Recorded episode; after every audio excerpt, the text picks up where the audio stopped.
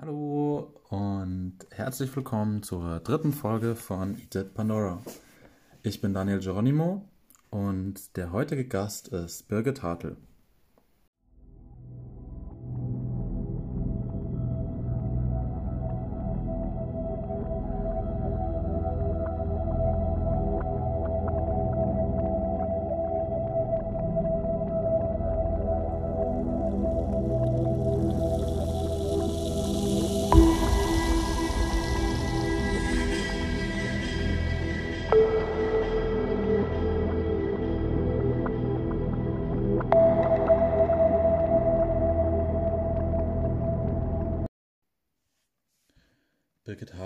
Ist eine klinische und Gesundheitspsychologin aus Wien.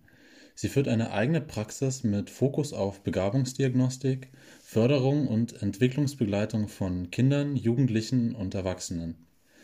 Birgit hat diverse Zusatzausbildungen absolviert, darunter das Diplom zur Expert in Educating the Gifted Pädagogin, kurz ECHA, für welche sie als Beirätin das Land Wien vertritt. Sie ist außerdem Sonder- und Heilpädagogin. Coach und ausgebildete Martimeo-Therapeutin. Martimeo ist eine besondere Form der Erziehungsberatung, bei welcher die Arbeit mit Videoaufnahmen aus dem alltäglichen Leben eine zentrale Rolle spielt. Darüber hinaus ist Birgit als freischaffende Wissenschaftlerin tätig, arbeitet bisweilen an der Universität, gibt dort Fachvorträge und diverse Kurse und gestaltet Fortbildungen im Themenbereich der Hochbegabung, für welchen sie auch im Rahmen des Berufsverbands österreichischer Psychologen und Psychologinnen zuständig ist. Ihre Dissertation Be Gifted Begabung lernen wurde mit dem Dr. Maria Schaumayr Preis geehrt. Ich selbst mache zurzeit ein Praktikum bei ihr und ähm, ja, bin sehr froh, dass sie sich bereit erklärt hat, ähm, dieses Gespräch zu teilen. Themen werden heute sein Begabung, Lernen an sich, ähm, Kreativität und natürlich auch einige therapeutische Aspekte. Viel Spaß damit. Hi, ähm, mich freut es total, dass das Gespräch jetzt heute geklappt hat und ähm, ich bin jetzt ja gerade voll dabei, bei dir ein Praktikum anzufangen. Und äh, für mich war das jetzt auch äh, eigentlich ein ganz spannendes neues Feld mit der Hochbegabung, weil ähm, ich so im Studium bisher halt eigentlich immer nur viel so mit den ganzen ähm, ja, klinischen Bereichen so auch mehr zu mhm. tun hatte. Und ähm, mir jetzt aber doch auch immer klarer wird, so was auch die Probleme gerade in diesem Hochbegabungsfeld halt sein können. Mhm. Und ähm, ja, speziell so in den ersten beiden Gesprächen, wo ich jetzt auch mit dabei war. Was mich als erste Frage interessieren würde, wäre so ein bisschen, ähm, was denn eigentlich deine Motivation ist, so in diesem Feld gelandet zu sein. Und ähm, genau, wie da so der Weg ausgesehen hat, vom Studium bis äh, quasi ähm, zur Arbeit, die du jetzt machst. Mhm. Ja, also erstmal freue ich mich auch, dass mein Arbeitsgebiet auf Interesse stößt. Ähm, der Weg dahin war von Zufällen geprägt und das passt ja eigentlich sehr schön, weil es ja ein relativ bekanntes Begabungsmodell von François Garnier gibt. Ähm, das ist das Differentiated Model of Giftedness and Talent, wo ja der Zufall auch eine Rolle spielt. Ich bin ähm, während meines Studiums gefragt worden, ob ich in einer neu gegründeten Institution ein Praktikum machen möchte. Die war in der Arbeitsstelle meiner Mutter angesiedelt, also hat mich meine Mutter gefragt. Es geht ja auch immer um wichtige Bezugspersonen. Und ähm, ich habe in diesem damals sehr kleinen Institut Tibi begonnen, als Praktikantin mich mit dem Thema Hochbegabung zu beschäftigen. Das Tibi ist mittlerweile an der KPH, das heißt an der Kirchlich-Pädagogischen Hochschule in Wien angesiedelt, ist auch äh, österreichweit bekannt und etabliert für Lehrer Aus- und Fortbildungen im Begabungsbereich. Also das hat seit 2004 oder 2005 eine ganz gute Entwicklung genommen. Ich hatte dann die Chance, im Zuge des Praktikums die Etcher-Ausbildung zu absolvieren. Mhm. Und Etcher International ist ja ein weltweit tätiger Verein, der Lehrer und Lehrerinnen Fortbildungen anbietet. Und hier und da dürfen auch so Quereinsteiger wie ich als Psychologiestudentin auch dran teilnehmen. Also das war während dem Studium dann schon die Ausbildung? Das habe ich während dem Studium gemacht, genau. Das waren drei Semester ähm, zusätzliche Lehrveranstaltungen und eine Abschlussarbeit und ähm, eine Abschlusspräsentation. und dann ist man Specialist in Gifted Education. Mhm. Und das war eigentlich das Sprungbrett, sowohl weil ich dort erste Kontakte knüpfen konnte, auch das sieht man ja in Begabungsmodellen, die die Lebensspanne beschreiben, dass einfach das soziale Netzwerk ein ganz ein wichtiges ist und daher auch soziale Kompetenzen. Ja, ja. Ähm, und ähm, zweitens hat es natürlich mein Interesse am Thema geweckt, das davor nicht ausgeprägt war, weil es im Rahmen des Studiums schon mal in der Vorlesung zur differenziellen Psychologie der Begriff Hochbegabung gefallen Ja. ist. Ähm, aber auch jetzt nicht weiter darauf eingegangen ist. Voll, das ist total das Randthema. Ja. Also für mich ist das jetzt so ein ganz neues Terrain eigentlich. Ja. Ja, und darum ich sage auch immer den Lehrerinnen und Lehrern, dass ich zwar der Meinung bin, dass es bei ihnen in der Ausbildung relativ unterbelichtet ist, das Thema, aber falls es ein Trost ist, bei den Psychologen und Psychologinnen ist es das auch. Ja. Ähm, was waren kurz dann noch die Eckpunkte, die sich weiter ergeben haben? Ich hatte dann das Glück, dass an der, an der Uni Wien ähm, eine Lehrveranstaltung angeboten worden ist von der Moni Finsterwald zum Thema. Die war damals beim Albert Ziegler in Ulm. Ähm, äh, äh, Postdoc, ähm, was auch immer genau sie war, aber Projektmitarbeiterin und hat dort auch an der landesweiten Test- und Beratungsstelle für Hochbegabung gearbeitet. Und da bin ich dann für fünf Wochen nach Ulm gegangen und habe einerseits mein Netzwerk erweitert, weil ich mit dem Albert Ziegler zwar nicht regelmäßig in Kontakt bin, aber wenn man sich auf Konferenzen sieht, dann kennt man sich und grüßt sich und hat ein paar nette Austauschmomente miteinander. Und da konnte ich mich gut in das Thema vertiefen. Erstmal durch die zweisemestrige Lehrveranstaltung, dann durch das Praktikum, wo ich tatsächlich auch das erste Mal mit hochbegabten Kindern und Jugendlichen in Kontakt gekommen bin. Und was auch ein günstiger Zufall war, ist, dass zu dem Zeitpunkt der damalige Diagnostikprofessor Klaus Kubinger gemeinsam mit einer Arbeitsgruppe auch an diesem Thema Hochleistung gearbeitet hat. Ähm, so Anfang der 2000er auch das Wiener Hochleistungsmodell entwickelt hat und ähm, ich dadurch dann tatsächlich noch so im Rahmen des späteren Psychologiestudiums noch ein bisschen Fachwissen dazu erwerben konnte. Was auch für mich von Vorteil war, ist, dass ich sehr früh schon in anderen Bereichen beruflich tätig war neben dem Studium, nämlich im Charlotte Bühler Institut und hatte dann das Glück, auch das ist ein Zufall gewesen, dass ich statt meiner Vorgesetzten zu einem äh, internationalen Kongress als Moderatorin geschickt wurde, weil ich sollte dort das Panel frühe Begabtenförderung moderieren und aber auch ähm, die Vortragenden aussuchen und ähm, den Inhalt ähm, sozusagen zusammenstellen. Und das war auch schon 2005, also da war ich gerade mal so ein Jahr oder was mit dem Thema in Kontakt. Dadurch konnte ich ähm, gute Beziehungen zum österreichischen Zentrum für Begabtenförderung knüpfen, die mich immer wieder für Aufträge ähm, angefragt haben. Und dadurch konnte ich auch den Thomas Köhler kennenlernen, der damals im äh, Bildungsministerium für das Thema Begabungsförderung zuständig war, der mir dann die Chance geboten hat, am dann Wissenschaftsministerium bei ihm zu arbeiten, auch zu dem Thema Hochbegabung. Das heißt, es gab äh, da relativ früh in meiner Biografie schon ein paar ganz spannende Aspekte und die haben alle dazu beigetragen, dass ich nicht nur mein Know-how auffrischen oder immer wieder verbessern konnte, sondern auch einfach relevante Leute bis in ebenso präpolitische Ebenen kennengelernt habe. Und ähm, der Meilenstein dann war eigentlich 2013 die Gründung der eigenen Praxis, die von Anfang an den Schwerpunkt Hochbegabungsdiagnostik, Begabtenförderung, Begleitung von Eltern gehabt hat. Mhm. Ja, speziell das mit äh, der Begleitung von Eltern, das ist mir jetzt auch so bei den letzten Elterngesprächen, also weil ich mich auch so gefragt habe, so was finde ich jetzt vielleicht schön, gerade so an der Art von Arbeit und es ist irgendwie so dieses, wenn du mit den Eltern halt einfach drüber redest, hey, ähm, wie kann man das Kind so am besten fördern, das ist irgendwie so ein, ja, irgendwie eine sehr schöne Verbindung irgendwie zu den Leuten, weil man irgendwie so das Gefühl hat, ähm, dass, dass das die, ja, dass da alle ähm, ja, so so sehr bemüht sind und sehr viel Liebe irgendwie im Spiel ist. Also das hatte ich so das Gefühl. Ja, dass, ich- dass mir das gefall, gefällt so an, an, an, dem, an dem Setting, mit welchen Leuten man halt arbeitet. Ja. Ja. Ja, ich habe hier einerseits das Glück, in der freien Praxis mit einer privilegierten Klientel zu arbeiten. ja. Das heißt, Eltern, die sich grundsätzlich durch ein Interesse am Kind Ja. und auch durch finanzielle Möglichkeiten auszeichnen. Das muss man dazu sagen. Das unterscheidet mich sicherlich von Institutionen, wo es ein kostenfreies Angebot gibt. Zum Glück, Ja, das ja. gibt, ja. Ähm, und das Zweite ist, dass ich es auch sehr spannend finde. Ich habe die ersten Jahre beinahe ausschließlich ähm, Diagnostiken gemacht und dann durch einige Zusatzausbildungen, halt einfach fachspezifische Fortbildungen, aber auch den, die Ausbildung in, zum Atemeo-Therapist, viel Werkzeug auch erworben und viel Verständnis für Kinder und ihre mhm. Entwicklung und dann einige Jahre den Schwerpunkt da ganz stark auf die Begleitung gesetzt und auch gemerkt, dass mir dieses längerfristige Arbeiten mit Familien sehr gut gefällt, ja, weil man einfach ja. auch Veränderungsprozesse mitbekommt. In einmaligen Beratungsgesprächen bleibt es ja in so gut wie allen Fällen offen, wie sich weiterentwickelt, weil mhm. die wenigsten dann nochmal ein E-Mail schreiben oder anrufen. Ähm, hier und da kriege ich es mit, wenn sich Dinge positiv entwickelt ja. haben.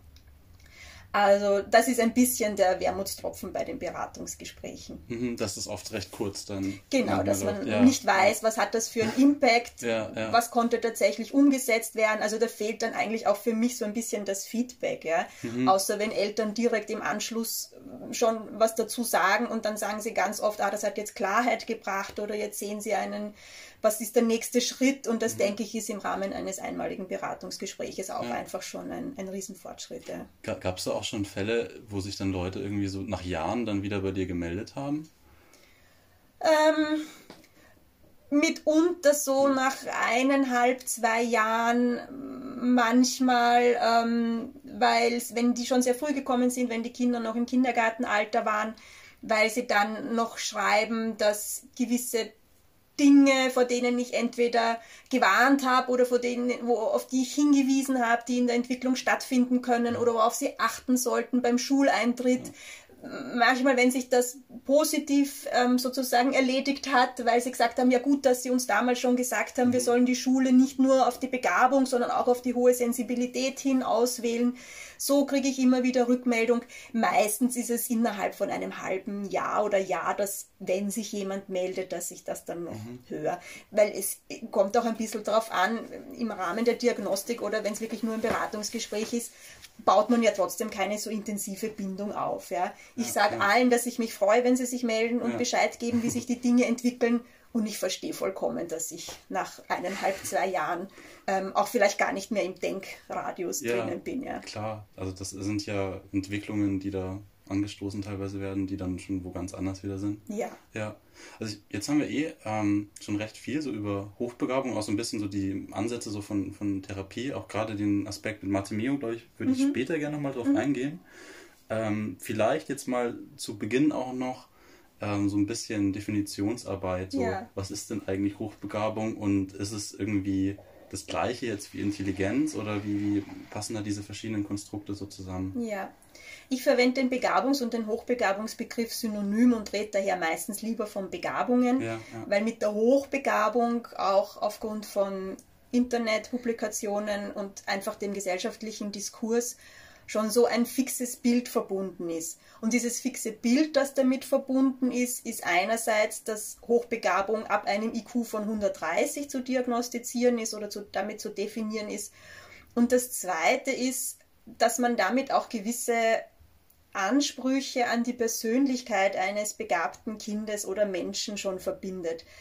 Ähm, Im ungünstigsten Fall äh, oder ich sage mal so, es gibt eigentlich zwei ungünstige Fälle. Der eine ungünstige Fall ist, der kommt aus dieser Genie- und Wahnsinn-Tradition, dass halt ein hochbegabtes Kind gleichzeitig aber sozial minder begabt ist ähm, und eh nur Schwierigkeiten macht. Und das andere Bild ist, dass bei einem hochbegabten Kind alles perfekt sein muss. Das muss dann schnell lernen, schnell fertig sein, darf keine Fehler machen. Beide sind eher Ansichten, die mir Eltern erzählen, dass sie damit in der Schule konfrontiert sind. Also eher die, weniger die Vorstellungen von Eltern, sondern mehr die Vorstellungen von äh, Lehrerinnen und Lehrern. Aber da knüpft sich dann natürlich eine ganze Kette an Problemen dran, wenn ich mich von diesem Bild nicht lösen kann. Also deswegen habe ich den Begabungsbegriff ein bisschen lieber und ähm, orientiere mich da einerseits an internationalen Erkenntnissen, die in der Basis sagen, Begabung ist das Potenzial für herausragende Leistungen. Mhm. Und die herausragenden Leistungen sind natürlich auch ein bisschen schwammig. Das muss man dann in erster Linie im Alltags- oder gesellschaftlichen oder Alterskontext sehen. Ich werde von einem Kind oder einem jungen Jugendlichen nicht herausragende Leistungen erwarten, die die Gesellschaft oder eine Domäne verändern. Aber wenn sich jemand, da spricht man in der Wissenschaft von etwa 10 Lernjahren oder 10.000 Lernstunden, mit einem Fachgebiet intensiv und systematisch beschäftigt hat, dann kann ich Spitzenleistungen auf nationalem oder internationalem Niveau erwarten. Und da würden dann herausragende Leistungen, es wären dann entweder sportliche Rekorde oder Innovationen oder gerade auch aktuell in Bezug auf ähm, die Corona-Krise neue Medikamente, ja, ja. aber auch Lösungen für gesellschaftliche Fragen, wie, wie geht man um mit äh, vielen Migrantinnen und Migranten, mit Fluchterfahrung, wie können wir die Klimakrise in den Griff bekommen und so weiter. Und die Frage ist jetzt, was ist dieses Potenzial für eine herausragende Leistung? Und da tun wir uns im, im intellektuellen oder akademischen Bereich ein bisschen leichter als Psychologinnen und Psychologen das zu definieren, weil da sagen wir schon, dass die Intelligenz eine Rolle spielt. Aber es geht nicht darum, diese obersten 2,13 irgendwas ähm, Punkt, Punkt, Punkt Prozent zu finden, die mit diesem IQ von 130 verknüpft sind, sondern es ist sinnvoll, diesen Talente-Pool, wie ihn Joseph Renzulli nennt, ein bisschen aufzuweiten. Ja? Das heißt, Joseph Renzulli sagt, die 15 bis 20 ähm, talentiertesten einer Schule, ja, wenn ich es jetzt immer auf das Schulalter beschränke. Mhm. Ähm, François Garnier spricht von den 10 Prozent ja, der Begabtesten. Das heißt, wir sind im aktuellen Diskurs, im, im fachlichen, im wissenschaftlichen Diskurs nicht mehr bei den obersten 2 Prozent, auch wenn es leider auch nach wie vor in Fachpublikationen immer, immer, immer wieder genannt wird und es gleichzeitig viele, viele, viele Studien mhm. gibt, die sagen, dass es keine alltagspraktische Relevanz hat, ob jemand einen IQ von 130 oder 128 oder 137 hat. Und deswegen schaue ich auch insgesamt genau auf diese Gruppe des Talente-Pools, weil man ab dem Moment, wo ein Kind mit seinem IQ im überdurchschnittlichen Bereich ist, sieht, dass es einen erhöhten Förderbedarf hat und in der Regel positiv auf ein zusätzliches Förderangebot anspricht. Und da können wir jetzt so ein bisschen die Hochbegabten von den Hochleistenden unterscheiden, weil es gibt natürlich Kinder, die haben einfach gute Lernstrategien, die haben einen guten mhm. Ehrgeiz, eine hohe Lernmotivation, im bisschen ungünstigeren Fall Eltern, die stark pushen und sehr hohe Erwartungen stellen und die ja gute Noten bringen die würden von einer zusätzlichen Förderung nicht noch mehr profitieren. Da geht man davon aus, die sind ja schon an ihrem Leistungslimit, die geben schon das Beste mhm. und die brauchen nicht noch eine vertiefte Fragestellung oder noch ein eigenes Forschungsprojekt. Das sind dann die Kinder, die wir immer als begabt oder hochbegabt bezeichnen, die eben dann nicht nur eine überdurchschnittliche Intelligenz brauchen, sondern zum Beispiel, um beim einfachsten Modell von Joseph Renzulli zu bleiben, zusätzlich ein ganz hohes Task-Commitment, das man so plus minus mit Motivation übersetzen kann, aber was auch noch mehr diese Verpflichtung und Hinwendung zur Aufgabe umschreibt und einen gewissen Anteil an Kreativität im Umgang mit einer Aufgabenstellung mitbringen. Mhm. Das heißt nicht nur reproduzieren, was sie in der Schule gelernt haben, also einfach gut mhm. auswendig lernen, sondern die dann eigenständige Ideen entwickeln, eigenständige Lösungswege, wie sie Aufgabenstellungen lösen können. Mhm. Und das ist so der Unterschied im, äh, mit dem einfachsten Modell erklärt zwischen Hochbegabung und Hochintelligenz. Mhm. Okay. Vielleicht äh, ganz kurz zu diesem Kreativitätspunkt. Ähm, weil wenn ich mich richtig erinnere, ich glaube, ihr habt auch mal gelesen von einer Studie, wo sie halt meinten, dass gerade diese Verhaltensweisen, die halt so kreative Personen halt irgendwie oft haben, dass die, äh, also dass wenn man die Lehrer fragt, so ist Kreativität wichtig so für sie, würden sie so sagen, ja, so auf jeden Fall eine der wichtigsten Werte, aber diese Verhaltensweisen, wie irgendwie zum Beispiel, dass sie sehr unabhängig sind, irgendwie, dass sie eben da andere Lösungen finden wollen, ähm, ich meine, wir hatten ja auch gerade bei dem, äh, die Sache mit den Geschichten halt zum Beispiel, jetzt gerade bei, bei der einen Person, wo wir drüber geredet haben, das ist ja genau so ein Fall, wo ähm, alternative Lösungen vielleicht gar nicht so gefordert sind. Ähm, macht es das schwieriger für Hochbegabte dann auch in der Schule teilweise zurechtzukommen oder mit welchen Problemen sehen sich Hochbegabte dann im schulischen Kontext oft konfrontiert? Hm, ja, ich glaube, dass das Hauptproblem ist, dass das Schulsystem ich sage jetzt mal zumindest in Österreich und es ja. wird in einigen anderen Ländern auch so sein, aus der militärischen Geschichte kommt. Ja. Und das Militär heißt halt einfach, es sollen alle gleich sein. Die sollen gleich, hoch, gleich groß sein, die sollen gleich viel tragen können. Ähm, da geht es ganz stark um Normierung und das sind die Wurzeln unseres Schulsystems. Und jetzt ist es Gott sei Dank so, dass wir immer mehr auf die Individualität von Kindern schauen und da ist ja Hochbegabung einfach auch ein Faktor davon. Und das ist eines der Grundprobleme, dass das Schulsystem im Allgemeinen nicht auf, ich sage jetzt mal, Randgruppen oder extreme Ausprägungen in manchen Bereichen ausgelegt ist. Es gibt Gott sei Dank sehr positive Entwicklungen in den letzten Jahren und Jahrzehnten, wo es einerseits um Individualisierung im Unterricht geht, verstärkte Differenzierung, wo Inklusion als, als Menschenbild auch irgendwie gelebt werden soll. Das ist in der Praxis nicht sehr leicht umzusetzen und es ist auch die Lehrerinnen und Lehrerausbildung in Österreich nicht allerorts auf diesen Umgang mit Vielfalt ausgerichtet. Ja. Ja? Und das ist mal so das Grundproblem und dann muss man auch ehrlicherweise sagen, sind Lehrerinnen und Lehrern mitunter auch Grenzen gesetzt, die einfach daher kommen, dass wir Fächergrenzen haben und dass es halt in vielen Schulen ein Pausenleuten gibt, mhm. dass halt auch sowas wie einen fächerübergreifenden Unterricht oder größere Projektarbeiten eigentlich unterbindet. Ja?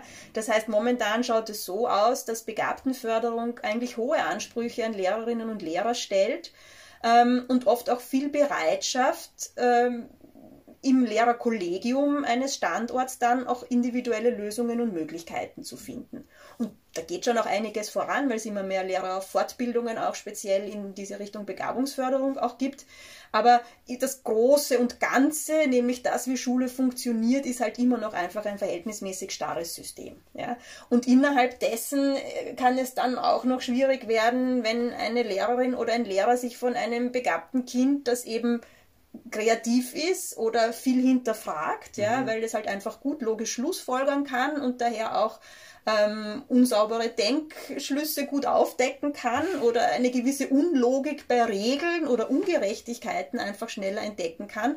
Je schneller sich da eine Lehrerin oder ein, ein Lehrer auf den Schlips getreten fühlt, äh, umso problematischer wird das dann auch für begabte Kinder. Und das kann so weit gehen, dass es natürlich im, im Umfeld der Gleichaltrigen als Streberin oder Streber abgestempelt wird oder das Gefühl hat, es kann sich mit seinen Interessen nicht einbringen, keinen Anschluss an die anderen finden. Also es gibt relativ viele Themen, die problematisch sein können. Mhm. Es im Normalfall oder in den meisten Fällen gar nicht sind. Also die meisten Begabten durchlaufen ja auch eine positive Bildungslaufbahn aber bei denen, die dann mit Schwierigkeiten in die, in die Praxis kommen, wo es Themenfelder mhm. gibt, sind das halt so eigentlich die, die Klassiker. Bis hin natürlich die Unterforderung, ja, wenn es eben einem Lehrer, einer, einer Lehrerin oder einem Lehrer nicht gelingt, das Potenzial entweder zu erkennen oder wenn sie es zwar erkennt oder er, aber dann nicht entsprechend mit Angeboten darauf einsteigt. Und die Unterforderung ist Stress und dann sind wir sehr schnell auch in der Entwicklung von psychosomatischen Schwierigkeiten, mhm. Stresssymptomen, Depressionen und so weiter. Das ist jetzt dieser Bereich des Underachievements dann so ein bisschen. Genau. Genau, also ja. was sind da noch weitere Einflussgrößen, beziehungsweise was mich auch interessieren würde, ist, ähm, wir haben jetzt eh schon viel über Förderung halt auch geredet, gerade von ähm, hochbegabten Kindern, wie man ähm, so ein Underachievement vielleicht jetzt gerade aus der Perspektive von Eltern vielleicht, auch von daheim aus, äh, wie, wie kann man da fördern, wie kann man damit umgehen, dass ähm, das eben nicht passiert und dass man tatsächlich so eine Begabung dann Jahre später auch wirklich halt in die, diese Leistung halt auch umsetzen kann. Ja. Ja. Was vielleicht, ist da wichtig?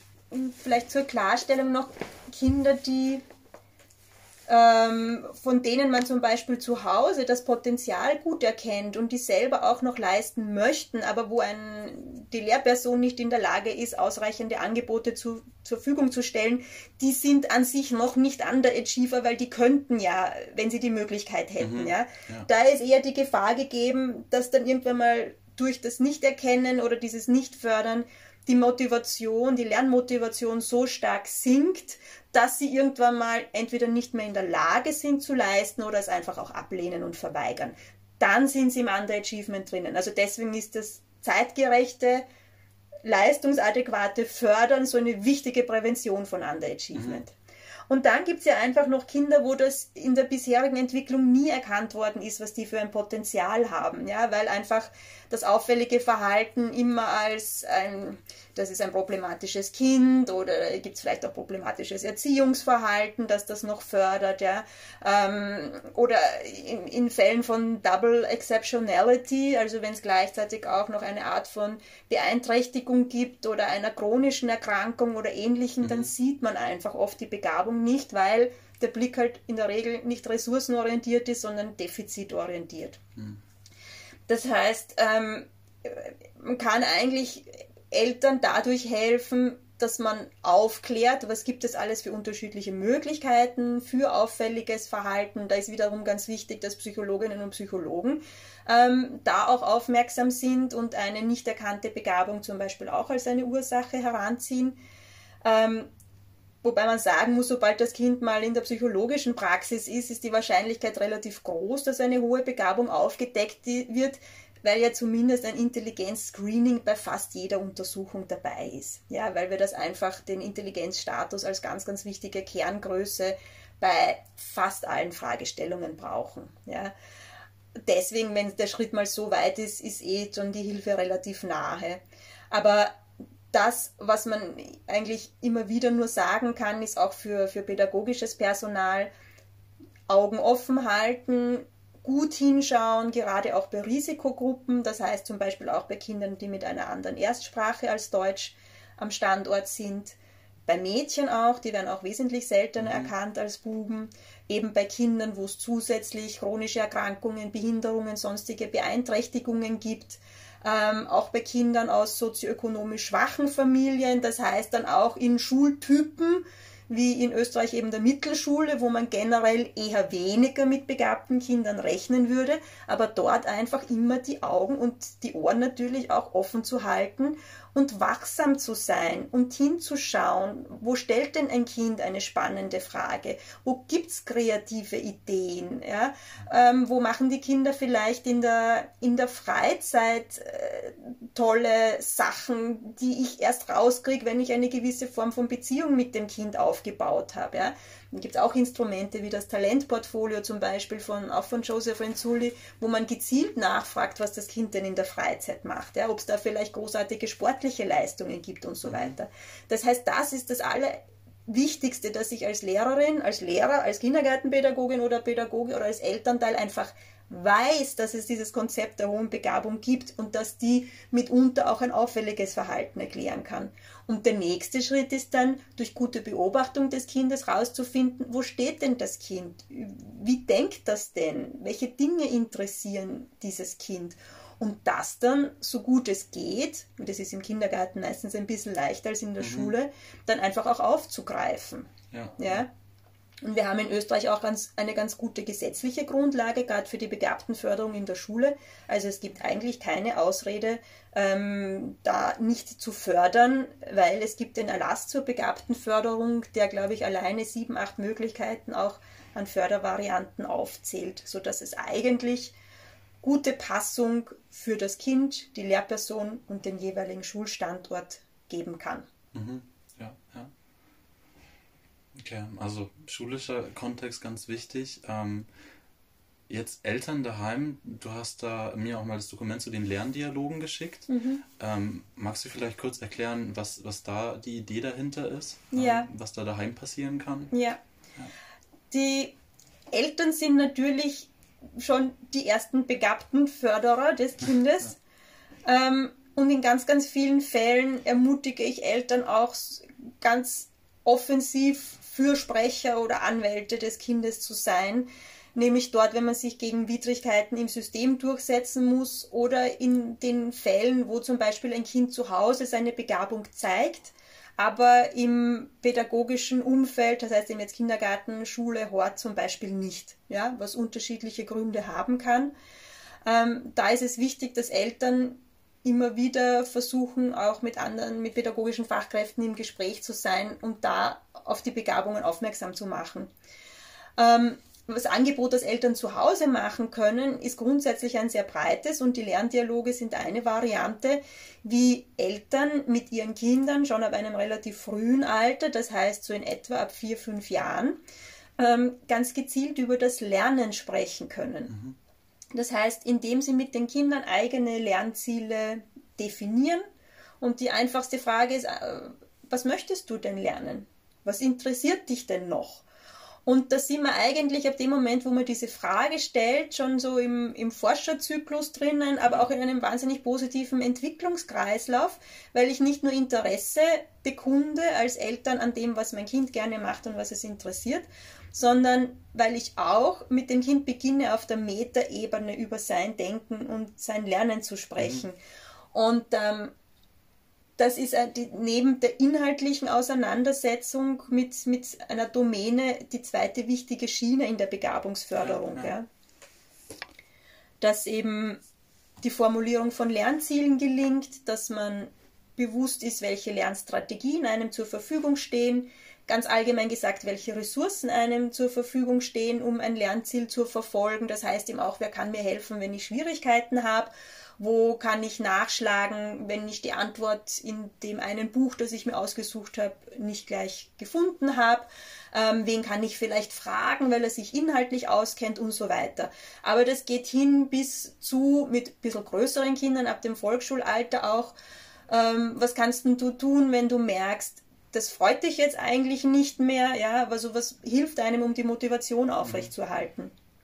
Und dann schließen diese Lerndialoge ab, wenn das Lernziel erreicht worden ist, mit einer Reflexion des Gelernten. Das heißt, es ist eigentlich so die Basis auch des selbstregulierten Lernens. Ja, ja. entspricht so dem sehr einfachen Zyklus des selbstregulierten Lernens von Zimmermann zum Beispiel. Ja, wenn wir die Planung, die Durchführungsphase und am Schluss dann die Reflexionsphase haben. Und aus dem, aus dem Reflektieren des Lernprozesses ähm, sollte es einerseits inhaltlich in die nächste Frage weitergehen, also siehe auch Forschungskreislauf, und auf der Ebene des Lernens sollte man da sich besser kennengelernt haben und wissen, aha, welche Lernwege funktionieren für mich, was war schwierig, wie möchte ich da das nächste Mal damit umgehen, wenn mich die Motivation verlässt und so weiter.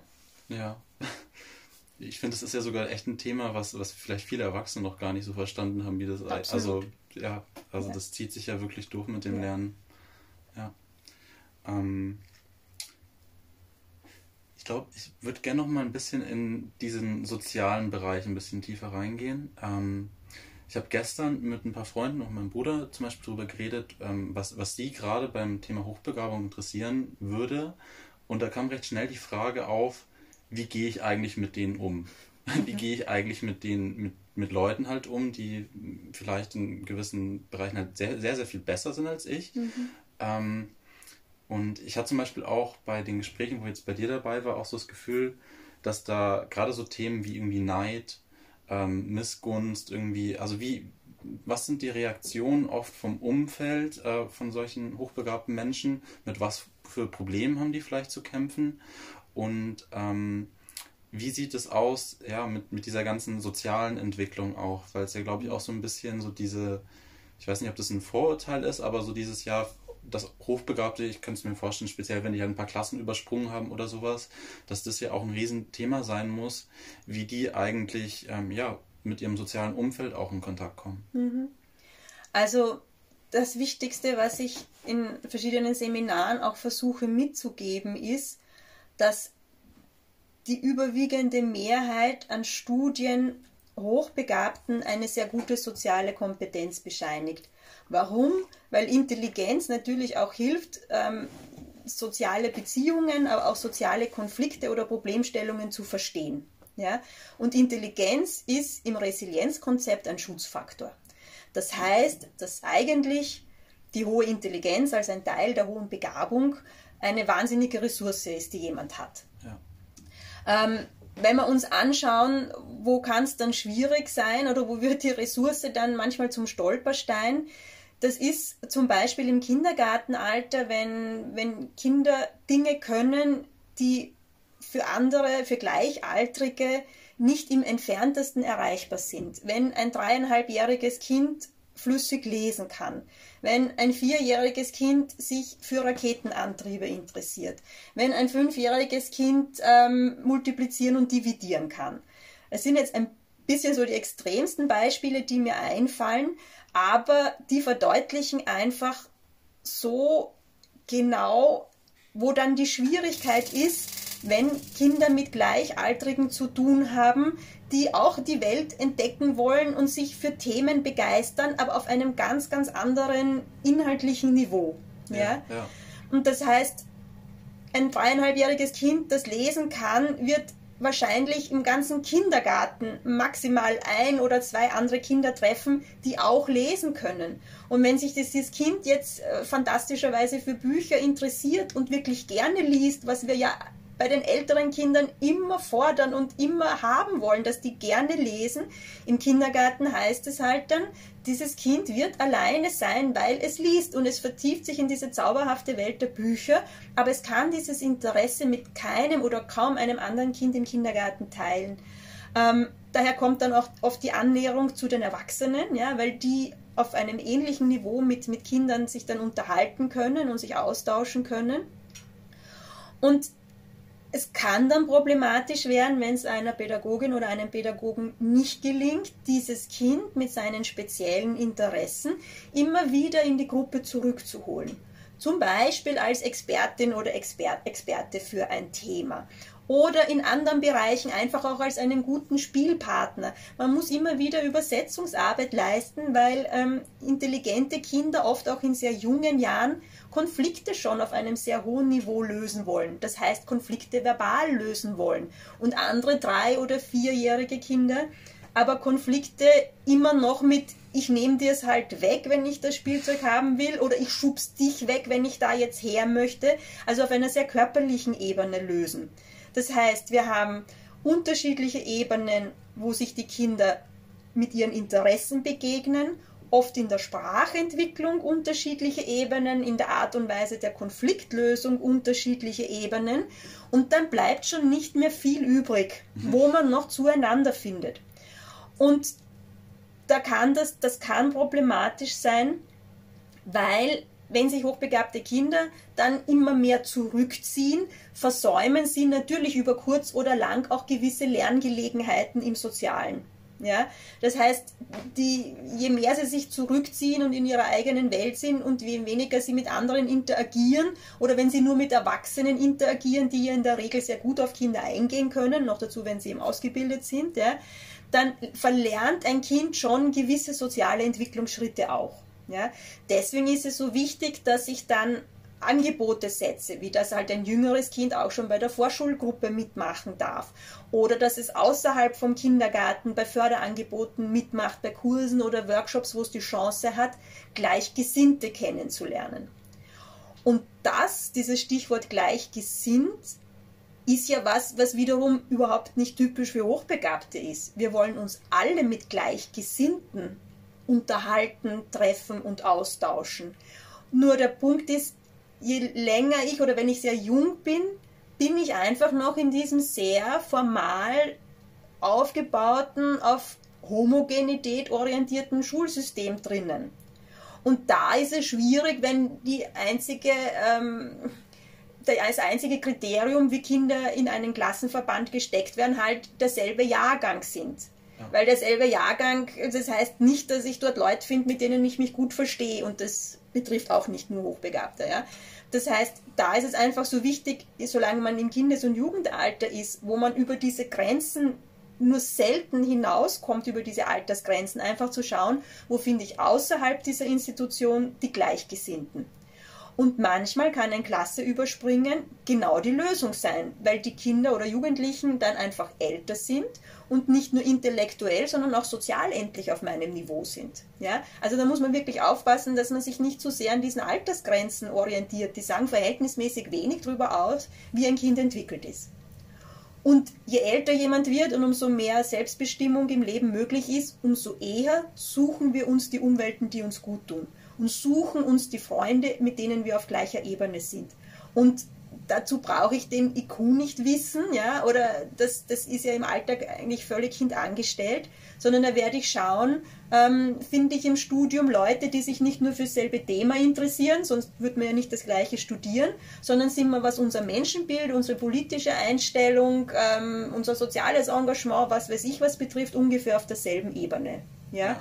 Und daraus entwickeln sich dann die Freundschaften und dann ähm, brauche ich auch gar nicht so fragen, oh ja, wie gehe ich mit so einem Menschen um, weil im Normalfall ist es ja nicht auf die Stirn tätowiert, dass jemand begabt ist oder was der IQ ist. Ja? Das heißt, du begegnest Menschen und es gibt eine Sympathie und es gibt ein, ein gleiches Interesse und das verbindet einen oder es gibt das nicht. Ja? ja. Und dass es natürlich auch ähm, hochintelligente oder sehr begabte Menschen gibt, die sich mit anderen schwer tun, kann man natürlich auch nicht leugnen. Ja, weil aber einfach Intelligenz oder die anderen Konstrukte wie die Motivation und die Kreativität, die wir halt dann brauchen, dass sich das eben in einer Begabung äußert, das ist ja trotzdem nur ein minimaler Ausschnitt der Persönlichkeit. Ja? Wir haben ja allein die Big Five, ja, da ist ja Intelligenz überhaupt nicht drinnen. Ja? Also das sind einfach fünf Persönlichkeitsdimensionen, die relevant sind und die dann viel relevanter sind, wie komme ich im Alltag mit anderen Menschen zurecht, als jetzt nur die Intelligenz, die, wie gesagt, in der Summe an Persönlichkeitsfaktoren einer halt ist. Mhm. Das ist eh gerade eine super Überleitung tatsächlich zu ähm, einem anderen sehr spannenden Thema, ähm, gerade Persönlichkeit. Ähm, Big Five hast du ja auch gerade genannt. Ähm, was gibt es denn da für psychologische Befunde, sage ich mal, wie, also kann man jetzt bei den Big Five zum Beispiel irgendwie sagen, dass es da ein gewisses Profil gibt, was jetzt typisch ist? Zum Beispiel irgendwie, dass Openness recht hoch ist bei Begabten und dann Zusammenhang besteht? Ähm, ich glaube, da muss man noch einmal zwischen intelligenten und begabten Menschen unterscheiden. Ja. Ich muss auch gestehen, ich kenne keine konkreten Studien. Meine Vermutung wäre, dass es mit der Intelligenz an sich ähm, vielleicht weniger Zusammenhänge gibt. Ich könnte mir vorstellen, dass die Gewissenhaftig Gewissenhaftigkeit eher hoch als niedrig ist und ich könnte mir vorstellen, dass die, die, die, die Offenheit, die Openness grundsätzlich eher hoch ist möglicherweise auch, oder das wäre ja im Sinne der Resilienz dann auch, dass die emotionale Stabilität ganz gut gegeben ja, ist. Ja. Wenn wir jetzt tatsächlich von begabten Menschen sprechen, die ja eben zusätzlich zur Intelligenz ein gewisses ähm, Persönlichkeitsbild auch brauchen, da wäre es sehr, sehr wünschenswert, wenn die Offenheit gegeben wäre, das Offen für Neue, dass man einfach auf neue Erfahrungen zugeht. Das wird ja auch mit der Motivation, aber auch mit der Kreativität sehr gut zusammenpassen. Ähm, die emotionale Stabilität braucht man in der Begabungsentwicklung, weil einfach über diese Lernzeit von circa 10 bis 15 Jahren, je nach Domäne, auch einfach mit vielen Rückschlägen zu rechnen ist.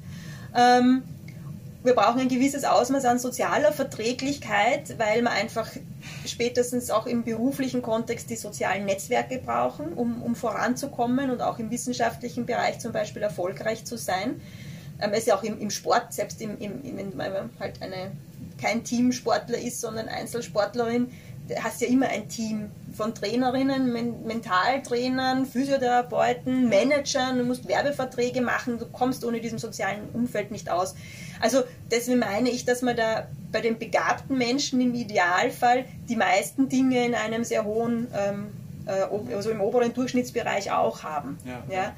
Oder eben ganz kurz vielleicht noch ein Fallbeispiel. Ich habe vor kurzem eine 25-jährige Studentin getestet, die war intellektuell, also vom Intelligenztest her im Durchschnitt in allen Bereichen und hat aber eine extrem günstige Persönlichkeit gehabt. Und es ist ganz spannend, die hat auch Klasse übersprungen in, in der Oberstufe ähm, und äh, zeichnet sich insgesamt durch einen sehr hohen Leistungswillen und eine ganz hohe Lernmotivation aus. Sagt von sich selber, dass sie gute Lernstrategien besitzt.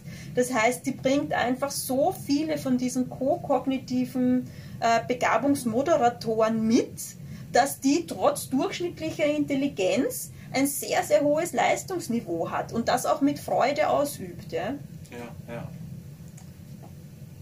Ja, sehr interessant. Du hast es jetzt gerade auch eh mit äh, Openness auch ähm, schon auch angesprochen, dass das mit dieser, mit Kreativität auch zusammenhängt. Ähm, Kreativität ist ja generell eh ein, eines der Konzepte, die, glaube ich, gerade in diesem Begabungsbegriff schon auch viel zusammenhängen. Mhm. Ähm, wie ähm, würde man denn jetzt psychologisch Kreativität erstmal erfassen? Also was, was ist das eigentlich? Und ähm, beispielsweise auch, wie, wie kann man es erheben? kann man es mhm. überhaupt erheben mit mhm. Tests? Genau, das wäre. Ja, ähm, ich erhebe es nicht bei meinen Diagnostiken, weil die Testverfahren, die mir bekannt sind, immer nur so kleine Ausschnitte von Kreativität erheben. Also die zeichnerische Kreativität im TSDZ von Urban zum Beispiel. Aber die brauche ich nicht, wenn ich ein mathematisch begabtes Kind vor mir sitzen habe. Ja? Das heißt, es ist ganz wichtig, im Begabungskontext geht es uns, immer, geht's uns, geht's uns immer um eine domänenspezifische Kreativität. Das heißt, ich bräuchte eigentlich Verfahren, die erheben, ähm, wie kreativ kann jemand mathematische Probleme lösen? Wie kreativ kann jemand eine germanistische Fragestellung lösen? Das heißt, ich bräuchte eigentlich für jede Domäne einen Kreativitätstest und das ist absurd, ja, dass es das gibt. Mhm. Ähm, ich versuche immer wieder dran zu bleiben, auch über Vorträge, Konferenzen und so weiter, mich fortzubilden. Ähm, das, was ich mitbekomme, ist, dass es halbwegs überzeugende Konzepte gibt, wie man Kreativität testen kann ähm, und halbwegs sinnvolle Studien damit machen kann. Letztendlich finde ich, sind's es ist es immer ein viel zu kleiner Ausschnitt von Kreativität und nicht etwas, was mir hilft, um in der Praxis beurteilen zu können, ähm, welchen Lernweg ein, ein begabtes Kind nehmen kann. Ja? Das heißt, ich greife halt da in der Praxis zurück auf ähm, Beobachtungen und Gesprächsmitteilungen. Ja? Das ist das. Ähm, und es ist ja auch zum Beispiel ein, ein, ein, ein, wesentlicher Kritikpunkt am Modell von, von Renzulli, an diesem Drei-Komponenten-Modell, dass man die Kreativität und auch die Motivation empirisch mit unseren derzeitigen Möglichkeiten nicht oder nicht zuverlässig fassen kann und dadurch das ganze Modell, so einfach es ist, nicht empirisch belegt werden kann. Mhm. Ja. Das ist so ein bisschen mein Standpunkt zur Kreativität. Also es kommt in vielen Begabungskonzepten vor, ich glaube auch, dass es wichtig ist, Lehrerinnen und Lehrer darauf hinzuweisen, wie sie da kreative Lösungen erkennen können, wobei das können die meisten vor ihrem fachlichen oder fachdidaktischen Hintergrund fast viel besser als ich als Psychologin, mhm. weil ich tue mir schwer abzuschätzen, ob ein, eine, eine mathematische oder physikalische Lösung besonders kreativ und elegant gewesen ist, ob ein Aufsatz mit einem guten Wortschatz geschrieben ist, traue ich mir noch ein bisschen eher zu, zu beurteilen, aber ja, nicht auf einem Niveau, dass es wirklich in der Diagnostik relevant ja, ist. Also es fehlen so ein bisschen diese objektiven Punkte, an denen man das so festmachen kann. Ja, die fehlen definitiv ja. und ich bin auch skeptisch, ob das überhaupt möglich ist, ja, ob sich nicht einfach Kreativität per se mhm. dem Messen entzieht. Ja. Ja, ja. Ich meine, ich könnte mir auch vorstellen, dass halt gerade, wenn man in einer Testsituation halt ist, da gibt es ja dann auch wieder große interindividuelle Unterschiede zwischen den verschiedenen Leuten. Ähm, ich glaube, was wir da eh auch letzte oder vorletzte Woche ähm, mal das Thema in einem Gespräch hatten, war das mit der äh, Hochsensibilität, mhm. dass da halt speziell da halt die Kinder, wenn ich mich richtig erinnere, auch ähm, ja, sich ein bisschen schwerer halt tun, in, da halt erstmal so locker zu werden mhm. in so einer Situation. Ähm, vielleicht ja, auch eine Frage zu, zu, dem Thema, weil ich es echt spannend fand. Ähm, Hochsensibilität und ähm, Hochbegabung oder Begabung. Ähm, was ist Hochsensibilität und ähm, ja, wie hängen die beiden zusammen? Weil wir jetzt ja auch in den letzten Wochen immer wieder auch Fälle hatten, wo du meintest, dass da beides stärker ausgeprägt mhm. ist. Ja. ja. Ja, die Hochsensibilität ähm, zeichnet sich das ist jetzt meine persönliche Definition, aber zeichnet sich durch eine erhöhte Sensibilität auf zwei Ebenen aus. Das eine ist die Sinnesebene, ja. das heißt eben zum Beispiel Lärmempfindlichkeit, Geruchsempfindlichkeit, ähm, Überforderung mit vielen gleichzeitig eintreffenden visuellen und akustischen Reizen. Und das andere ist eine emotionale Sensibilität. Das heißt, dass hochsensible Menschen sehr schnell wahrnehmen, wie empfindet das Gegenüber, sehr schnell Emotionen ähm, sozusagen aufsaugen, Kinder sich auch oft ganz schwer tun, abzugrenzen, bin ich jetzt eigentlich traurig oder ist das Kind, das hingefallen ist, traurig? Mhm. Ja, also wo man Kindern da verbal gut Unterstützung geben muss, dass sie das lernen zu differenzieren. Ähm, und so wenig erforscht das Ganze ist, ist es doch ein sehr überzeugendes Konzept, dass wir in unserem Empfinden sehr unterschiedlich sind. Mhm. Also, also warum also sollte es nicht so sein? Ja, ja, ja, dass das schneller etwas stört, aber im positiven Sinne, dass sie auch oft in erstaunlich jungen Jahren, also auch im Kindergartenalter mit vier Jahren, viereinhalb, fünf Jahren, ähm, sich begeistern können, wie schön ein Ringstraßengebäude ist, ja, in Wien. Ähm, oder gut abschätzen können, was passt denn zusammen von meinen Gewandsachen, die ich anhabe. Also es geht ja da auch nicht nur darum, ähm, zu sagen, welcher Stoff kratzt und welche Naht ist zu eng, sondern oft auch ein ganz gutes ästhetisches Empfinden. Ja. ja also es ist ja. dieses ästhetische Empfinden auch in manchen Konzepten der Hochsensibilität drinnen. Und da meine ich, ist es die Brücke auch, wo es zum, zum kreativen Bereich, auch zum schöpferischen gehen kann und einfach insgesamt ähm, empfinden sensible Menschen in aller Regel einfach alle Emotionen viel intensiver. Und dann versuche ich Eltern auch immer so die Idee mitzugeben, dass die Kinder dann nicht nur schneller wütend oder traurig oder beleidigt sind, sondern dass die auch empfänglicher sind für die Schönheit in der Welt da draußen, ja, oder für positive Erlebnisse. Und man muss schon insgesamt Kindern oft auch helfen, dass sie mit diesem mit diesem überschwangeren mhm. Emotionen gut umgehen können und dann nicht überwältigt sind davon. Aber ich meine, dass gerade auch aus diesem kleine Details in der Natur wahrnehmen können, ja, oder äh, wie schön vielleicht eine Kette ist oder wie gut die zu der mhm. Bluse von der Mama passt oder so, dass, dass, dass solche Beobachtungen auch extrem wertvoll sind und vielleicht eben die, die Basis sind für ein kreatives Schaffen, für irgendein künstlerisches Leben oder zumindest auch ein künstlerisches Hobby als Ausgleich mhm. ja, zu vielleicht einem sonst halt intellektuell fordernden Job. Und ähm, meiner Beobachtung nach kommt es immer wieder in der Doppelkombination hohe Begabung und Hochsensibilität vor. Es ist definitiv keine, keine Pflichtkombination. Ich meine nicht, dass alle Hochbegabten auch hochsensibel sind, sondern es sind grundsätzlich zwei unterschiedliche Konzepte, die sich aber zu einem gewissen Grad gegenseitig befeuern. Wenn ich nämlich eine grundsätzlich gut ausgebildete Intelligenz habe und dann auch noch sehr aufmerksam bin für Details, dann ist das ja was, wovon man sozusagen gegenseitig profitiert. Dann mhm. nehmen die Kinder viel mehr wahr, dann fragen die mehr nach. Wenn die das Glück haben, dass ihre Fragen mehr beantwortet werden und da gut drauf eingegangen wird, sind wir eigentlich in mhm. einem sehr positiven Entwicklungsprozess drinnen. Gibt es da dann auch diese gegenteilige Seite, also quasi Kinder, die vielleicht einen niedrigeren IQ haben und halt so eine hohe Sensibilität, dass die dann oft so überfordert sind und dann genau diese schwierigen Aspekte, dass die irgendwie so oft leiden und sowas, ähm, oder vielleicht ihre, dass das alles so, so richtig so eine Confusion ist, irgendwie an Gefühlen, die jetzt yeah. irgendwie gerade sehr stark da sind, aber sie das jetzt nicht regulieren können? Das haben wir ähm, grundsätzlich zum Beispiel im Autismus-Spektrum. Also da mhm. ist die, die erhöhte Sensibilität ja auch eines von, von diesen Kennzeichen.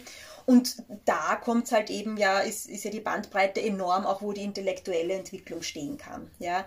Und ja, also das ist schon bei, bei sehr intelligenten Kindern oft so, dass diese Gefühle überfordern. Also das ist auch definitiv ein Bereich, wo Eltern wenn sie nicht selber hochsensibel sind mhm. oder selber, sagen wir mal, sehr sensibel sind und das gut wahrnehmen können und die Kinder dann mitunter auch gut schützen können, ja, vor einem zu viel an Einflüssen, wo die Eltern einfach Aufklärung brauchen und ein bisschen Tipps brauchen, wie kann man denn das im Alltag umsetzen.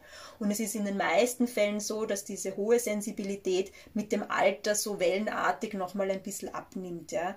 Also, dass man oft als Erwachsener nicht mehr in derselben Form oder auch nicht mehr auf denselben mhm. Sinneskanälen sensibel ist wie als Kind. Aber es gibt natürlich hochsensible Erwachsene auch, ja. Aber ich glaube, dass es einen größeren Anteil unter den Kindern Kindern gibt und das so ein bisschen dann mhm. nachlässt, ja. Ah ja, okay. Ja, sehr spannend. Ich bin ja auch gerade dabei, da noch den Fragebogen rauszusuchen. Mhm, ja, da, genau. da habe ich auch was gefunden. Das kann ich dir nachher zeigen. Ja, super. ähm, ja, abschließend, ähm, glaube ich, würde ich noch mal ein bisschen gern so über den ähm, ja, therapeutischen Alltag eigentlich so ein bisschen mhm. reden. Ähm, generell so die Frage, mit was für einer Bandbreite ähm, an Problemen du da täglich konfrontiert bist? Also was ist denn da alles eigentlich dabei? Äh, wie sieht es aus? und ähm, ob du da vielleicht so grundsätzliche ähm, Prinzipien rausstellen könntest, mit welchen ähm, ja, du diesen Herausforderungen begegnest. Ähm, insbesondere vielleicht später, dass wir dann auch noch ein bisschen auf diese Martimeo-Therapiemethode äh, yeah. eingehen, weil ich äh, selber auch noch nicht so viel drüber weiß und mich das interessieren yeah. würde. Ja. Ähm, die Bandbreite ist in meiner Praxis deswegen eingeschränkt, weil ich von meinem ganzen Außenauftritt oder Internetauftritt ähm, sehr stark schon das Thema Begabung und Leistung in den Mittelpunkt stelle.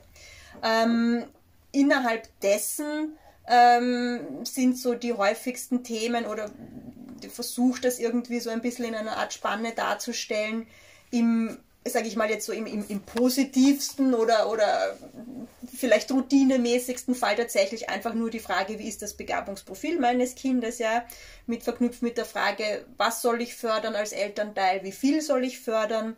Das heißt, das ist die Begabungsdiagnostik sozusagen wirklich als Kern. Ähm, das ist aber immer wieder verknüpft mit der Frage nach der Hochsensibilität, die man ja, also nicht diagnostizieren, weil es keine Krankheit ist, aber wo man über Fragebögen halt ein bisschen genauer mhm. hinschauen kann und dann Eltern auch ähm, Tipps in der Begleitung ihrer Kinder geben kann.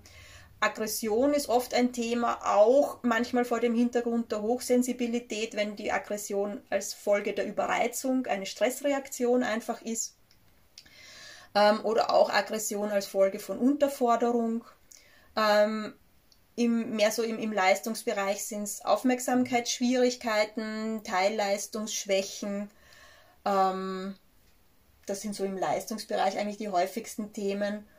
Und auf Persönlichkeitsebene immer wieder auch sozial unsichere Kinder. Das ist ja so ein subklinisches Bild, wo man aber mhm. eigentlich auch schon intervenieren sollte ähm, Kinder, die ein sehr starkes Vermeidungsverhalten haben, sehr ängstlich sind, ich meine oft auch sehr sensibel sind im Grunde und eben tatsächlich so in die Richtung der, der Angststörung oder Angstdiagnostik.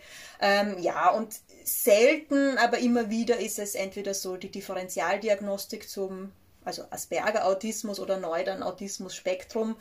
Ähm, Wobei, wenn es zu stark aufgrund des ersten Telefonats schon in die Richtung geht, dass es da naheliegend ist, dass es eine, eine Diagnose in der mhm. Richtung geben könnte, verweise ich gleich an Kolleginnen, die dann auch mit dem entsprechenden Testverfahren arbeiten. Also das ist so in etwa der Range, den ich, den ja. ich habe. Ja. Und die Fragen der Eltern, abgesehen von wie viel darf ich fördern, wie viel darf ich vor der Schule fördern, wie kann ich fördern, was darf ich fördern, ähm, sind dann eben oft, wie kann ich mit den Wutanfällen meines Kindes mhm. umgehen, wie kann ich mit der Sensibilität meines Kindes umgehen. Wie geht man mit den Wutanfällen um? Ja, das eine ist einmal immer zu schauen, wo kommt es her. Möglichst mhm. gut rauszufinden, was ist es denn? Ist ja. es die Überreizung eines sensiblen Kindes? Ist es die Unterforderung eines begabten Kindes? Ähm, wird dieses Kind von anderen Kindern schikaniert und lasst das dann zu Hause raus? Also da braucht man einfach im Grunde eine relativ umfassende An An Anamneseerhebung dann, dass man das rausfindet. Dann ist der erste Zugang auch zu schauen, dass ich diese auslösenden Momente entweder reduzieren oder minimieren kann ja. oder vermeiden kann im besten Fall. Also die Überreizung zum Beispiel vermeiden oder zu schauen, was brauche ich da als Ausgleich. Sehr viel Erholungsphasen, Entspannungsmomente, ganz gezielte Entspannung auch, ja, ähm, die man mit, mit Kindern ja auch schon anleiten kann. Ähm, in Matemeo, um da auch ein bisschen was dazu zu sagen, ist der Grundtenor, wenn ein Kind nein, wenn eigentlich, wenn ein Mensch wütend oder aggressiv wird, mhm. ist es zu schnell oder zu viel gewesen. Und bei den begabten Kindern füge ich oft noch dazu, es kann auch sein, dass es zu wenig oder zu langsam war. Ja? Mhm. Aber um da mal ein ganz ein anderes Beispiel zu bringen, demenzkranke äh, Patientinnen und Patienten reagieren oft aggressiv, wenn sie zum Beispiel für Pflegehandlungen äh, geholt werden, zum Duschen und so weiter, weil halt einfach auch in der, in den, unter den schlechten Rahmenbedingungen, die ihr Pflegepersonal meistens haben, es viel zu schnell gehen muss. Ja, und da überhaupt nicht ausreichend Zeit ist, sie darauf vorzubereiten, was jetzt auf sie zukommt. Und das ist bei Kindern schon auch oft der Fall, ja, dass man als Elternteil zu schnell ist und dann Zwischenschritte in der Erklärung sozusagen auch auslässt. Und in Matemeo, das ich persönlich als ein, ein wahnsinnig wertvolles, ähm, ich sage jetzt Tool, das ja. klingt immer so technokratisch, aber einen wahnsinnig wertvollen Zugang empfinde, kann ich Eltern begleiten, und betreue sie individuell über Videoanalysen. Mhm. Das heißt, die Eltern schicken vor dem Beratungstermin kurze Videosequenzen. Das reicht, wenn die drei bis fünf Minuten lang sind, wo immer ein Elternteil mit dem Kind aufgenommen ist. Ja. Manchmal will auch nur ein Elternteil gefilmt werden und der andere mag das nicht. Das ist natürlich zu respektieren. Die schauen dann oft einfach ein bisschen mit und nehmen sich halt ihren Teil dann trotzdem raus. Ähm, diese Videos haben den Vorteil, dass ich nicht nur sehr individualisiert arbeiten kann, sondern dass ich durch eine verhältnismäßig aufwendige Analyse im Vorfeld hier mir wirklich sekundengenau die Interaktionen anschauen mhm. kann. Was macht das Kind? Wie reagiert der Elternteil? Was macht das Kind als nächstes? Wie reagiert der Elternteil mhm. als nächstes? Und da oft schon nach 20 Sekunden Video sehe, ähm, zum Beispiel, dass Eltern, und das ist ganz oft ein Thema meiner Erfahrung nach, den Kindern viel zu viel reinfuschen. Bisschen böse jetzt gesagt. Ja? ja, ja. Das heißt, den Kindern auch in der Freispielsituation wenig oder zu wenig Raum lassen. Und das ist natürlich auch eine Quelle für Wut. Ja? Mhm. Wenn, wenn ich eigentlich die Grundannahme in Martimeo ist, wir haben zwei unterschiedliche Alltagssituationen mit Kindern. Wir haben Freispielsituationen, da bestimmt das Kind. Und wir haben strukturierte Situationen oder Führungssituationen, da bestimmen die Eltern. Ja? Diese strukturierten Situationen sind das Anziehen, das Essen, das aus dem Haus gehen, das Zähneputzen, ja, alle möglichen insgesamt auch pflegerischen Handlungen, wo Erwachsenen die Verantwortung dafür haben, dass das Kind ausreichend gut angezogen ist, gerade bei schlechtem Wetter, dass die Zähne sauber sind, dass Arzt- oder Pflegehandlungen gut durchgeführt werden können dass das Essen halbwegs gesittet abläuft, gerade wenn man eine größere Familie ja. ist und so weiter. Ja. Aber im Freispiel hat das Kind das Sagen. Und das ist für Eltern aus unterschiedlichsten Gründen oft ganz, ganz schwierig, das zu akzeptieren. Und dann passiert es, dass sich Eltern im Freispiel immer reinmischen und mit ihren Spielideen kommen. Man kennt eh den Klassiker, oder? Das Kind, der Bub kriegt die, ich sag's jetzt ganz geschlechtstypisch auch noch, ja, der Bub kriegt zu Weihnachten die Brio-Eisenbahn geschenkt und wer spielt damit der Papa, ja? Weil er es selber als Kind nicht haben hat dürfen. Und da gilt den Eltern, das ist der aller, aller, allererste und wichtigste Schritt. Wenn da die Eltern für sich zu viel Raum nehmen und dem Kind den Raum wegnehmen, dann ist das Mate-Meo Unterstützungselement abwarten und folgen. Das heißt, eine gelungene Freispielsituation ist es mitunter, wenn das Kind spielt und ich als Elternteil aufmerksam, beobachtend, wohlwollend daneben sitze. Ich muss nicht viel dazu sagen. Ich muss auf gar keinen Fall mitspielen. Mhm. Dieses Ich bin dabei, ich bin bei dir, ich schaue dir zu, ist eine der ganz wichtigsten Botschaften. Und dann gibt es natürlich, je nachdem, was dann das, das Anliegen der Familie mhm. ist, was das Kind entwickeln soll oder was die Eltern entwickeln wollen als Fähigkeiten, gibt es noch viel, viel weitere Schritte. Aber es fängt ganz oft damit an, dass man Eltern dieses Abwarten und Folgen nahebringen muss, damit die Kinder überhaupt den Raum kriegen, sich selber zu entfalten. Und Marte Meo, dieses, diese Wortschöpfung, ähm, die bedeutet eigentlich so im weitesten Sinne aus eigener Kraft. Das heißt, ich als Martemeo-Therapeutin möchte die Kräfte in den Eltern wecken, dass sie sich so verhalten können, dass ihr Kind genug Raum kriegt, seine eigenen Kräfte zu entdecken. Und ich kann natürlich mit dem Kind selber auch arbeiten. Ja, je nach Alter mache ich das auch mit Videos oder eher ohne Videos, ja. Aber der Punkt ist der, dass Eltern, wenn die zu viel kompensieren, gerade bei schüchternen Kindern, bei sehr stillen Kindern, ganz klassisch auch bei Kindern mit allen Formen von Behinderung, wo man immer eingreifen möchte, immer helfen möchte, weil man dem Kind was abnehmen will. Immer wenn das der Fall ist, haben die Eltern zu viel Raum und die Kinder zu wenig Raum. Und deswegen da ist da dieses Abwarten und Folgen mhm. eben einer so der wichtigsten ja. Schritte. Und manchmal reicht das auch, weil ab dem Moment, wo die Eltern merken, dass ihr Kind das alleine schaffen kann, dass das eigentlich gute Spielideen hat und ich gar nicht als Mama ständig vorgeben muss, was wir jetzt als nächstes spielen. Manchmal reicht das als Erkenntnis, aus der dann schon einfach eine positive Entwicklung Ja. in Gang Also, gesetzt wird. Die sind ja dann auch sicher manchmal total gestresst halt, weil Ja. wenn sie die ganze Zeit, ich habe es mir auch vorhin gedacht, wo du von den Lerndialogen geredet hast, wenn das halt einmal so angelaufen, glaube ich, ist, führt es dann ja auch dazu, dass die Eltern gar nicht mehr so viel zeitlich jetzt involviert sind, wenn das Kind sich halt ein bisschen auch selber beschäftigen Ja. kann und das einfach so, so auf eine natürliche Art und Weise auch Ja. angelaufen ist, ja. Ja. Ja, war das die Klingel? Mhm. Kann man kurz rangehen? Also,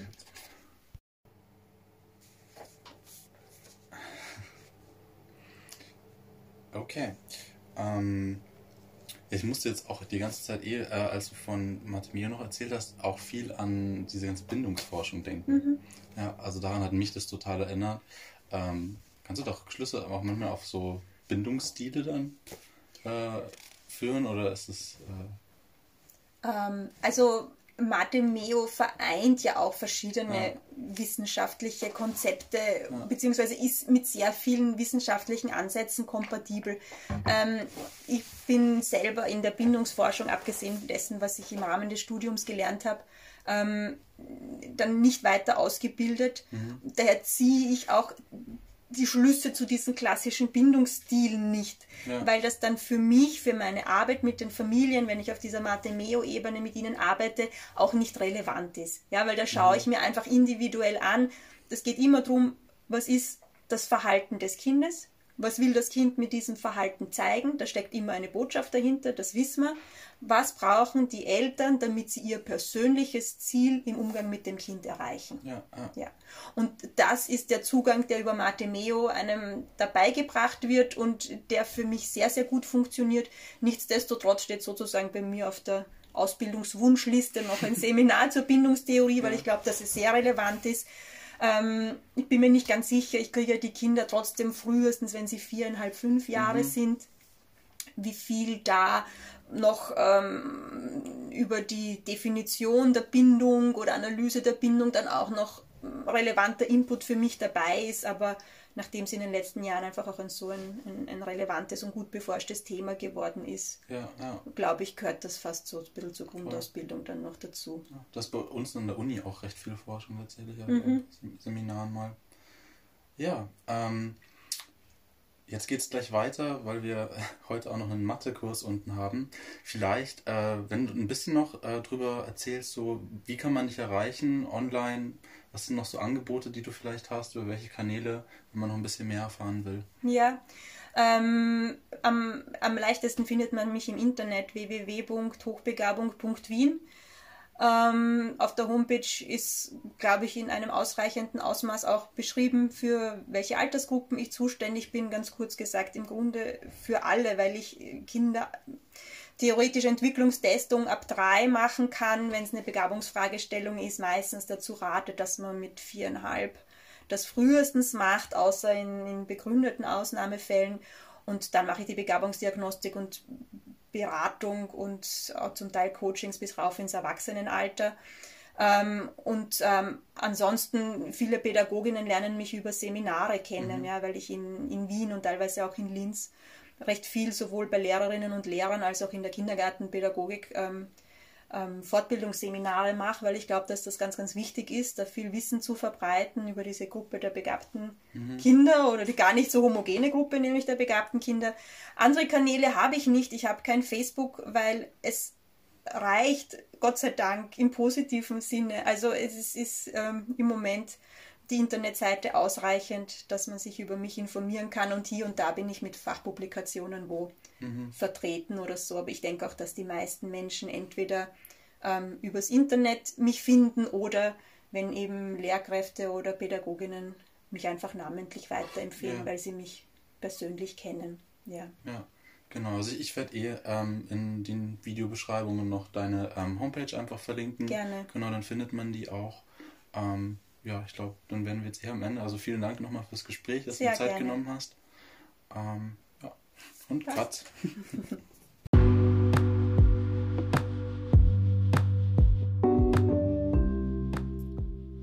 So, das war jetzt die erste längere Folge hier auf diesem Channel. Ich hoffe, ihr hattet eine gute Zeit. Ähm, wenn irgendwie noch Fragen in eurem Kopf herumschwirren, dann schreibt die mir gern. Vielleicht kann man die ähm, aufgreifen und da vielleicht nochmal ein zweites Video dazu machen. Und genau, was ich noch ansprechen wollte, war, wie geht es jetzt hier weiter? Gestern hatte ich die Idee, ähm, dass ich sehr gerne ein Video machen würde zu ähm, ja, eher so dem Themenfeld Beziehungen. Ich weiß nicht, ob manche von euch da die ähm, Five Love Languages kennen. Hm, das sind quasi fünf Arten, auf denen ähm, Leute ihre Präferenzen, sage ich mal, haben, Liebe zu empfangen und Liebe auszudrücken. Könnt ihr ja mal googeln kurz, beziehungsweise ich tue aber was in die Show Notes, glaube ich. Und ähm, ich fände es total spannend, wenn man da wirklich vielleicht fünf Leute zusammenkriegt, die unterschiedliche Sprachen reden und man da vielleicht ein bisschen zusammen ins Gespräch kommt. Genau, also wenn da irgendwelche Menschen unter euch, die gerade zuhören, Lust haben, macht doch mal den Test, ähm, gebt doch mal Bescheid, was eure dominante Sprache ist. Und ähm, genau, wenn ihr Bock habt, mit dabei in der Show zu sein, dann äh, freue ich mich sehr. Sonst wünsche ich euch einen schönen Tag und ähm, wir hören wieder bald voneinander.